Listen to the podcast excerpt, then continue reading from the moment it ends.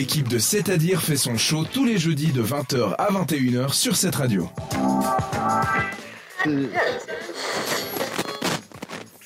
La saison du vélo recommence, en tout cas pour moi. Je vais tantôt ressortir le vélo et même faire un stage d'une semaine avec mon meilleur pote. On se réjouit, mais de fou, à partir euh, faire des très beaux cols, mais sur le côté de la France. Et je me suis dit, mais l'occasion rêvée de vous parler des cols à faire à vélo en Suisse.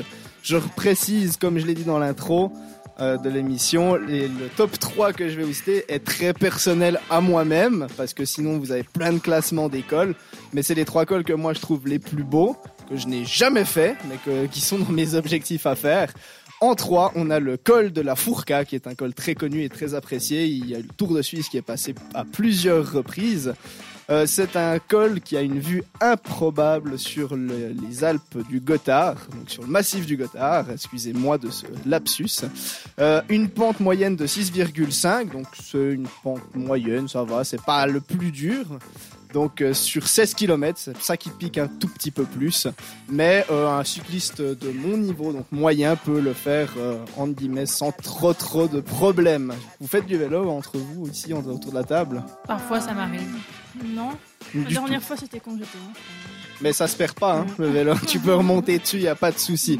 Une pente maximale de 10%, donc c'est un col assez régulier, donc euh, c'est parfait si vous aimez grimper à votre rythme parce qu'il n'y a pas de gros changements. Il se trouve donc en Valais, le col de la Fourca, donc euh, vous tapez sur internet, vous allez trouver toutes les informations détaillées pour votre GPS. Le deuxième de ce classement, c'est un col vaudois. J'étais obligé, en étant venant à Lausanne, de vous parler d'un col vaudois. C'est le col de la Croix. Avec un dénivelé positif de 1300 mètres, ce col du canton de Vaud, il vaut le détour.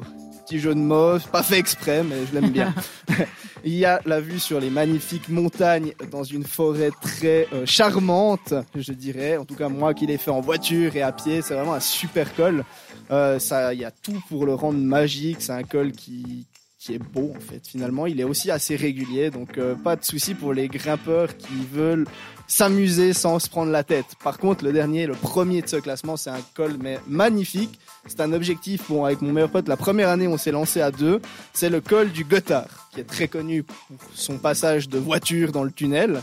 Mais là, il fait 12 km à vélo. Il est possible de le faire avec 32 km de montée, parce qu'on peut partir depuis tout en bas ou monter un petit peu en dessus.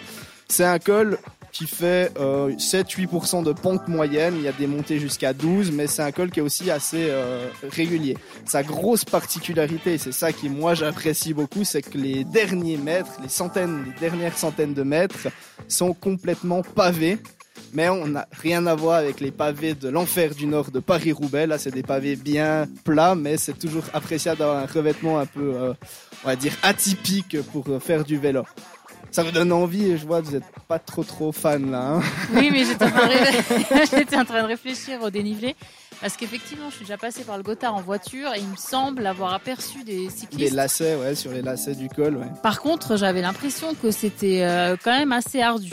Ouais, 7-8% c'est pas mal hein, Oui, de moyenne. oui, Après, c'est assez régulier. C'est une pente qui va pas plus que 12, donc D'accord. T'es toujours sur un rythme qui sera assez le, assez le même partout. Et en parlant de col, moi j'adore le vélo, mais j'adore aussi Indochine et Christine and the Queen avec 3 siècle. Merci de nous avoir choisis. Entre les chroniques et après l'émission, l'équipe de C'est-à-dire est sur Instagram.